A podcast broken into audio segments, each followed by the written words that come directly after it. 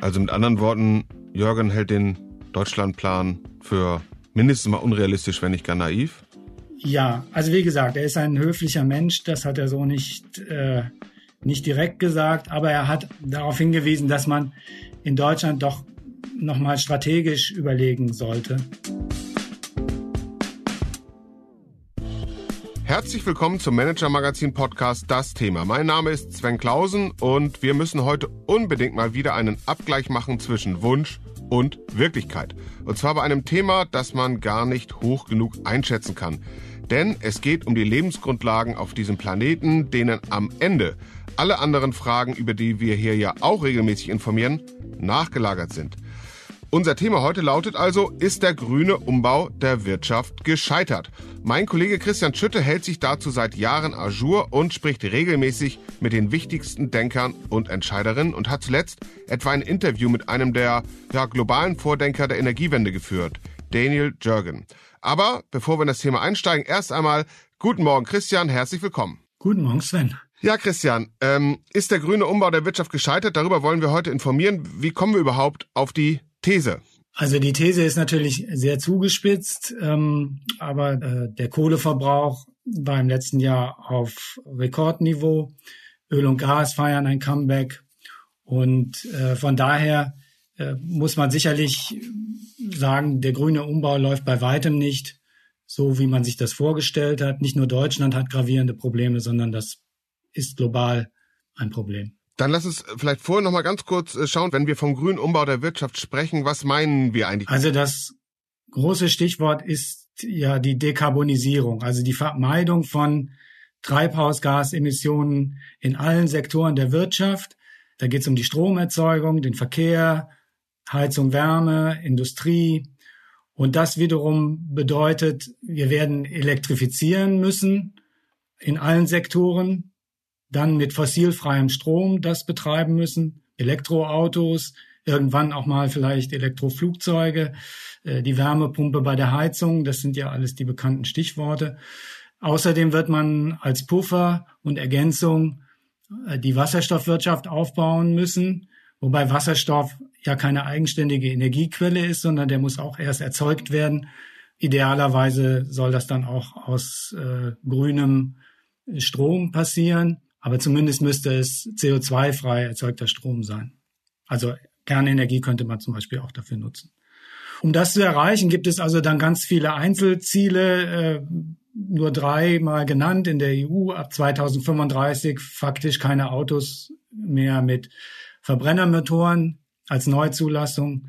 Wir haben in Deutschland das Ziel bis 2030, das ist schon gar nicht mehr so lang hin, 80 Prozent des Stroms aus Erneuerbaren zu erzeugen. Also nur des Stroms. Äh, die anderen Sektoren kommen dann natürlich dazu. Noch 80 Prozent des Stroms erneuerbar. Und in den USA äh, hat Joe Biden ja auch das große Programm aufgelegt. Da gehört zum Beispiel dann dazu, bis 2030 30 Gigawatt aus neuen Offshore-Windparks zu holen. In der Tat ehrgeizige Ziele, 30 Gigawatt. Ähm, sag mal kurz, damit man sich das vorstellen kann, wie weit kommt eine Großstadt damit? Ja, also 30 Gigawatt installierte Leistung, das ist schon eine Hausnummer. Das wäre mehr als das Dreifache der Kapazität, die wir heute haben. Es wird immer so ein Vergleich gerne gemacht da mit Kernkraftwerken. Also wir wären dann bei 20 bis 30 Kernkraftwerken, wobei allerdings natürlich ein Windpark auch mal der Flaute unterliegt und dann braucht man ein Backup-System. Äh, die beiden Regierung hat gesagt, dass sie mit ihren Offshore-Projekten über 10 Millionen Haushalte versorgen wollen. Also jetzt äh, haben wir nochmal das Bild aufgemacht, was eigentlich mit dem grünen Umbau der Wirtschaft äh, gemeint ist, welche Programme und Ziele sich da äh, gesetzt wurden, vor allen Dingen in den USA und in der EU. Und ja, jetzt nochmal konkreter zu den Datenpunkten, die uns zu der These kommen lassen. Das wird, zumindest so wie geplant, nichts werden. Was hat sich da in den vergangenen Wochen verschoben? Also es gab zum Beispiel in Großbritannien große Aufregung, eine politische Wende des etwas in Bedrängnis stehenden Premierministers Rishi Sunak, der einige Ziele zurückgeschraubt hat. Also das Verbot von Verbrennermotoren soll jetzt erst 2035 kommen statt 2030. Das Komplettverbot von Gasheizungen äh, wird es so nicht geben. Dämmungsvorschriften wurden gemindert. Das ist für sich genommen alles nicht so äh, wild. Großbritannien war immer ein echter Vorreiter in der Klimapolitik, ist sehr weit gegangen, übrigens auch sehr viel erfolgreicher als Deutschland. Und äh, diese, äh, diese kleinen Rückzüge, die der Sunak da angekündigt hat, sind in der Sache eigentlich nicht dramatisch. Also der Ausstieg aus dem Verbrennermotor, den er da jetzt terminiert hat, der ist dann im Einklang mit dem EU-Zeitplan. Was aber schon bemerkenswert ist, ist, dass hier erstmals tatsächlich Ziele zurückgenommen wurden. Wir hatten ja eigentlich die vergangenen Jahre immer nur diesen Überbietungswettbewerb, äh, noch schneller, noch ehrgeiziger. Und hier sagt erstmals eine Regierung, das ist zu schnell, das überfordert die Wähler, ähm, wir schalten einen Gang runter. Mhm. Und das ist schon, um den ab, etwas abgenutzten Begriff zu verwenden, auch äh, könnte eine Zeitenwende sein. Und zwar, weil da erstmal ein Premierminister eines äh, ja äh, bedeutenden äh, eine bedeutende Wirtschaftsnation gesagt hat, so geht's nicht und sowas löst dann was aus, ne? Also jetzt dürfen auch andere darüber sprechen oder äh, was ist aus deiner Sicht die Zeitenwende?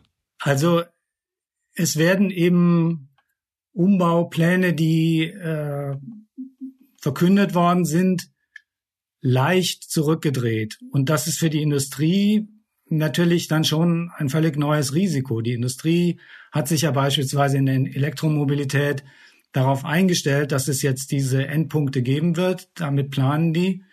Wenn jetzt diese Endpunkte plötzlich beweglich werden, dann äh, müssen sie, muss auch die Industrie neu denken. Anderes Beispiel ist der Windsektor, äh, Offshore-Wind. Da gibt es auch sehr, sehr ehrgeizige Ausbaupläne. Zuletzt ging aber da gar nicht mehr so viel. Es gibt äh, in den USA ein großes, großes Problem. Auch in UK haben die Ausschreibungen nicht mehr so funktioniert. Und jetzt wird eben doch viel kritisiert. Was müssen wir machen? Die europäischen Ölkonzerne setzen ja sehr stark auch nach wie vor auf den Ausbau von Erneuerbaren. Äh, Frau Dotzenrath, die äh, BP-Vorständin für Offshore-Wind, die hat gesagt, äh, der US-Windsektor sei fundamentally broken. Also äh, es werden jetzt doch viele Fragezeichen äh, gesetzt, neue Diskussionen aufgemacht. Also im Grunde genommen hat Sunak eröffnet die Diskussion, ob das so wie geplant überhaupt möglich ist mit dem grünen Umbau. Er ist der erste Politiker, der sozusagen darauf reagiert. Äh, mhm. wobei man eben sagen muss, Großbritannien war früher, war bislang immer sehr, sehr weit vorn. Äh, und er fällt jetzt nicht sehr weit zurück. Äh, aber er zeigt eben, wir müssen den Kurs korrigieren. Ich habe jüngst, da fällt mir dazu ein, ähm, auf einer Abendveranstaltung des Manager-Magazins ähm, auch mit Vorständen von Autokonzernen gesprochen, die inzwischen fest damit rechnen, sich aber noch nicht trauen, das öffentlich zu sagen, dass dieses Zulassungsverbot für Verbrenner in der EU, von dem du gerade eben sprachst, das ja so ein wichtiges Datum ist, ne, 2035, dass das kippt, ähm, so ein bisschen auch aus den Argumenten, die Sunak nennt, aber auch, ähm, weil ähm, man merkt, die Industrie kommt nicht nach, die, die Konsumenten sind doch nicht so bereit, das, ähm, das zu akzeptieren. Aber formuliert wird es eben noch nicht. Also es ist zumindest vorstellbar, dass es da eine, dass der politische Gegenwind stärker wird. Es zeigt sich ja jetzt schon, äh, dass der Umstieg auf Elektromobilität vor allen Dingen für Kleinverdiener äh, schwer möglich ist. Also wer mit einem Kleinwagen irgendwo in der Hochhaussiedlung wohnt, der hat da einfach ein Problem. Das ist äh, kaum bezahlbar. Die Autos sind zu teuer. Es gibt keine Lademöglichkeit. Die Verwerfungen in der Autoindustrie bei den Zulieferern sind beträchtlich. Das hat man jetzt auch in den USA gesehen, wo die Autogewerkschaft sich auch Sorgen macht um die Arbeitsplätze, die da entfallen. In Deutschland sehen wir das ja auch, dass die Zulieferindustrie da äh, sich anpassen muss, Jobs entfallen. Man sieht, dass am Ende vielleicht sogar die chinesische Autoindustrie der große Gewinner ist. Also äh, eigentlich auch etwas, was so nicht gedacht war. Und äh, bei alledem wird vielleicht auch dann nochmal wieder in den Blick kommen, dass das, dass die Elektromobilität ja nur dann wirklich sauber ist, wenn auch der Strom sauber ist. Wenn wir jetzt die Elektroautos mit Kohlekraftwerken äh, füttern, dann äh, also den Strom aus Kohlekraftwerken beziehen, äh, dann bringt das ja auch ökologisch nichts. Und wenn diese Probleme nicht gelöst oder entschärft werden, dann wird es wahrscheinlich politischen Gegenwind verstärkt geben und irgendwann könnte das kippen. In den USA ist ja das klar erkennbar schon, dass Trump das alles zurückdrehen würde und er ist recht populär. Also so wie du das schilderst oder wie wir das jetzt bislang geschildert haben, wirkte dieser grüne ökologische Umbau der Wirtschaft ja wie ein gigantisches globales, zumindest westliche Welt, äh, globales äh, planwirtschaftliches Projekt eigentlich. Mit dem Unterschied zu vorherigen planwirtschaftlichen Projekten, dass es am Geld eigentlich nicht scheitern sollte, ne? wenn man sich zum Beispiel nur den Inflation Reduction Act in den USA anschaut, von dem ja auch die Windbranche profitieren sollte. Also am Geld li liegt es wirklich nicht. Da ist, wird alles zur Verfügung gestellt, was man sich eigentlich nur äh, wünschen kann. Warum also klappt es trotzdem nicht? Warum die Verzögerung beispielsweise in den, in den USA? Also vielleicht noch ein äh, Punkt zu der Frage, wo gibt es das Geld? Wir, man hat das alles ja entworfen in einer Zeit, als die Zinsen bei Null lagen und die Wirtschaft unterausgelastet war und äh, mhm. man eigentlich genügend Spielraum hatte äh, für ein großes Konjunkturprogramm. Jetzt hat sich die Welt komplett geändert. Wir haben Angebotsengpässe aller Orten, wir haben Inflation und wir haben eben jetzt steigende Zinsen. Die steigenden Zinsen belasten alle kapitalintensiven Produktionen. Da, wo hoher Kapitaleinsatz äh, erforderlich ist, etwa bei Windparks, äh, schlägt das dann rein. Äh, dann gibt es die Zulieferprobleme. Es gibt das viel besprochene, aber eben äh, leidige Thema Genehmigungen. Auch in den USA? Auch in den USA, ja. Äh, es gibt das Problem des Netzanschlusses. Also das wird alles sehr viel teurer als gedacht. Und äh, die Preise, mit denen kalkuliert worden ist, die reichen nicht, um das abzudecken. Speziell in den USA kommt dann noch dazu beim Thema Offshore, äh, dass die eigentlich ja bei Null anfangen. Also mhm. wir sprachen über die 30 Gigawatt, die geplant sind, die haben aber bisher Null. Und das heißt, da fehlt es auch an den Grundlagen bisher. Erfahrungen, Fachkräfte, Infrastrukturen. Man braucht ja da auch entsprechende Häfen und Schiffe. Das ist alles nicht so leicht aufzusetzen. Außerdem spielt eine Rolle, dass der Vorteil von grünem Strom ja der ist, dass es, dass er CO2-frei ist und in Europa profitiert er dann davon, dass CO2-Emissionen besteuert werden oder im Zertifikatehandel einen Preis haben. Und das gibt es in den USA nicht.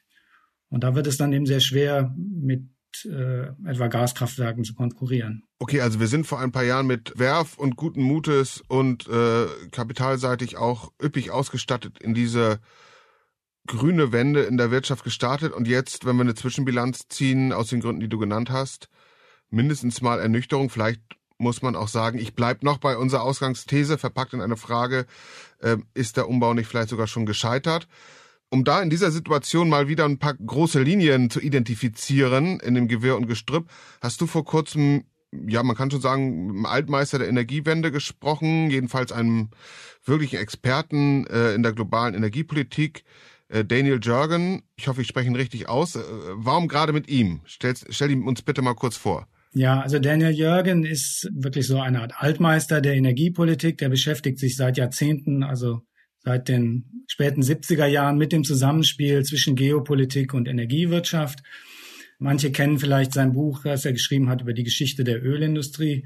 The Prize heißt das.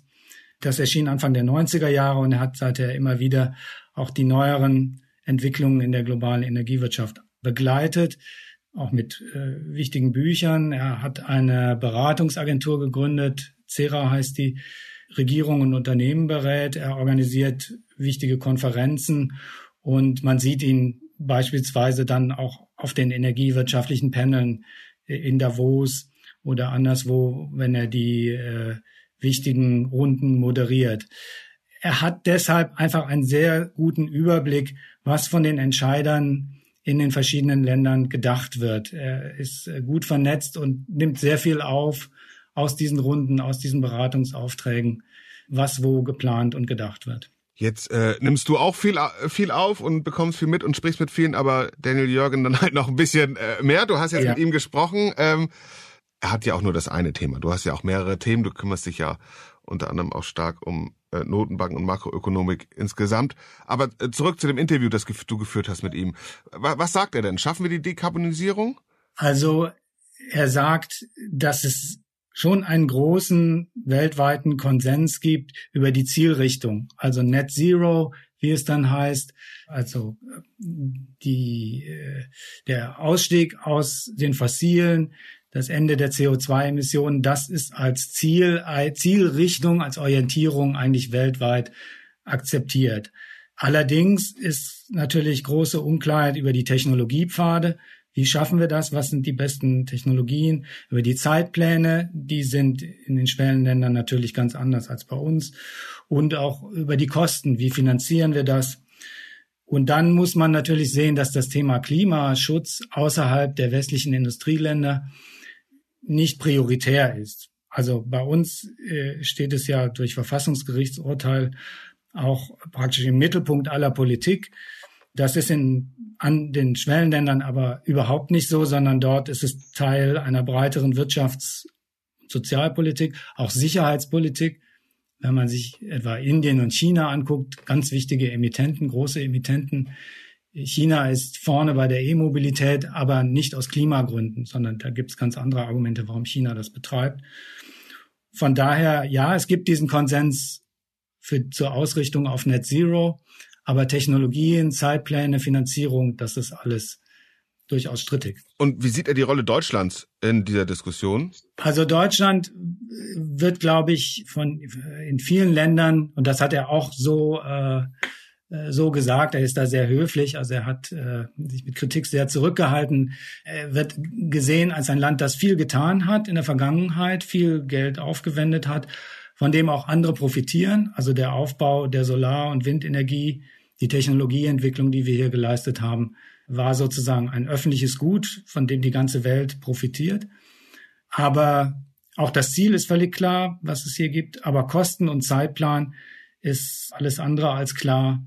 Und äh, da klang doch raus, dass er das nicht so für realistisch hält, was wir hier uns vorgenommen haben. Und was hält er von dem Ausstieg äh, Deutschlands aus der Atomkraft? Also auch da ist er sehr höflich und sagt, die Welt kratzt sich am Kopf.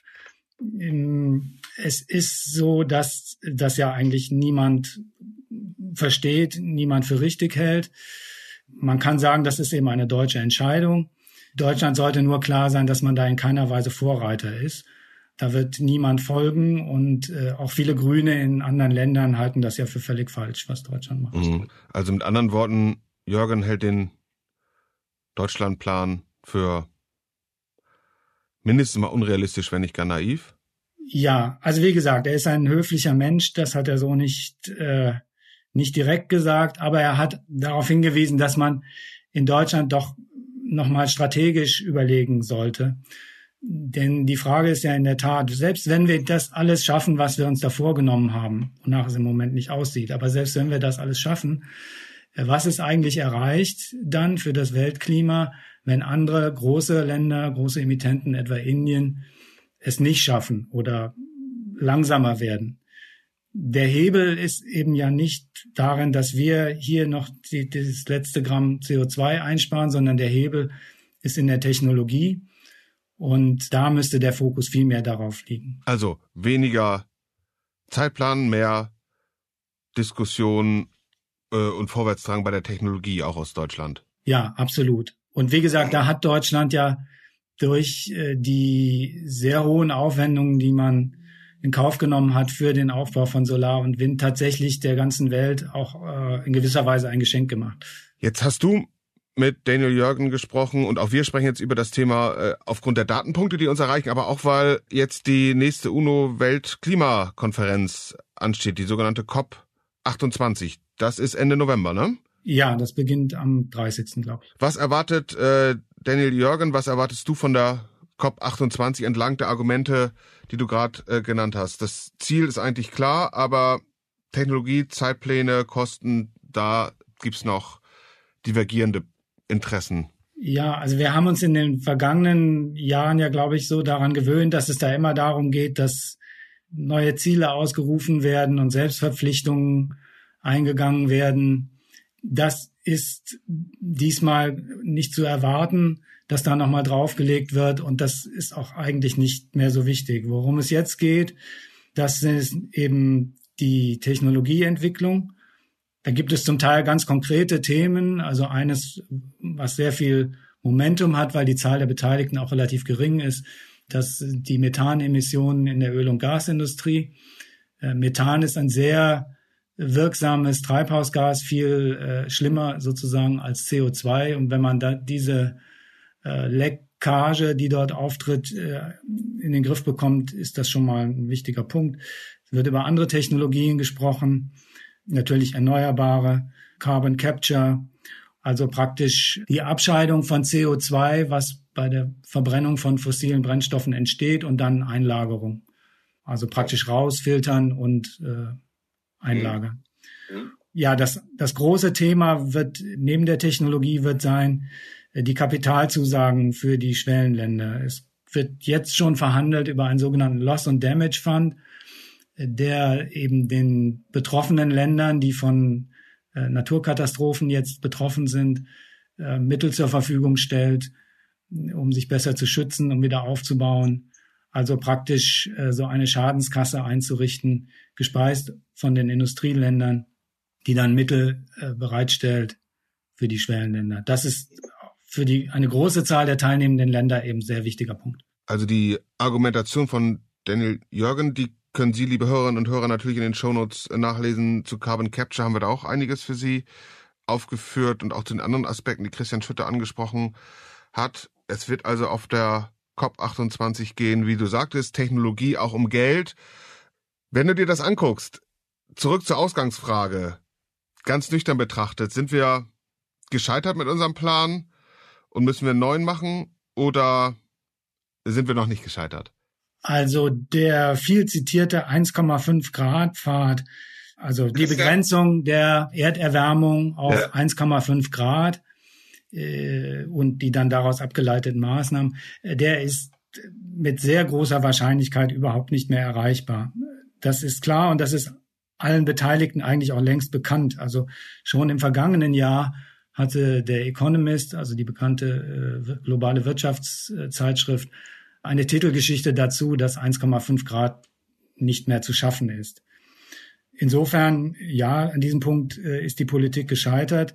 Das heißt aber nicht, dass jetzt alles aus ist und der Weltuntergang kommt, sondern ich glaube, man wird das Thema einfach von neuen Seiten her jetzt verstärkt angehen. Ein ganz wichtiges Thema ist Anpassung.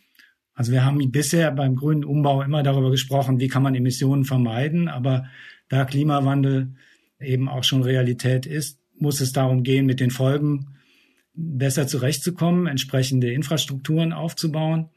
Da ist die Anreizstruktur natürlich auch für alle Beteiligten eine ganz andere. Da wird viel Geld reingehen. Und das Thema Technologie, das Ausrollen vorhandener Technologie und die Entwicklung neuer Technologie wird, glaube ich, immer wichtiger, weil wir einfach noch nicht sehen können, wo genau der Pfad am Ende äh, sein wird, der uns dann irgendwann zu Net Zero führt. Also politisch gescheitert ist, glaube ich, die Idee, man könnte das alles genau festschreiben und dann beliebig beschleunigen. Äh, man sagt, das braucht einfach Zeit und man sagt ja, äh, das Gras wächst nicht schneller, wenn man daran zieht. Wir brauchen da, glaube ich, ein bisschen Zeit. Und vielleicht äh, noch ein Punkt, der auch ein bisschen die Sonderstellung Deutschlands äh, zeigt. Wir reden ja immer von der Energiewende. Das Wort Wende ist in der deutschen politischen Sprache sehr beliebt. Äh, international redet man ja von der Energy Transition, also dem Übergang. Und äh, das ist eben ein doch eher organischer Prozess. Es hat schon in der Vergangenheit Energy Transitions gegeben, vom Holz, zur Kohle, zum Öl, jetzt zum Gas. Das passiert, das wird kommen, aber es braucht eben seine Zeit. Also eher ein Energieübergang als eine Energiewende. Ein Energieübergang als eine Energiewende. Christian, ich habe viel gelernt heute Morgen. Vielen Dank. Ja, gern. Vielen Dank.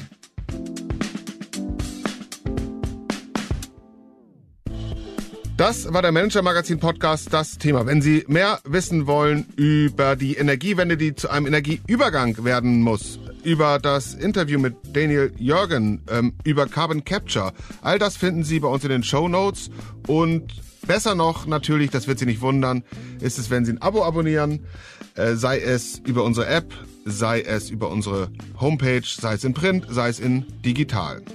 Christian Schütte, Sven Bergmann, Mareike Larissa Heinz und Luca Ziemek, die diese Folge für Sie produziert haben, auch in dieser Woche wieder. Und ich, wir bedanken uns herzlich, dass Sie heute unser Gast waren. Und wir freuen uns, Sie am kommenden Freitag wieder bei uns begrüßen zu dürfen. Bleiben Sie gesund, bleiben Sie optimistisch und machen Sie etwas aus Ihrer Zeit.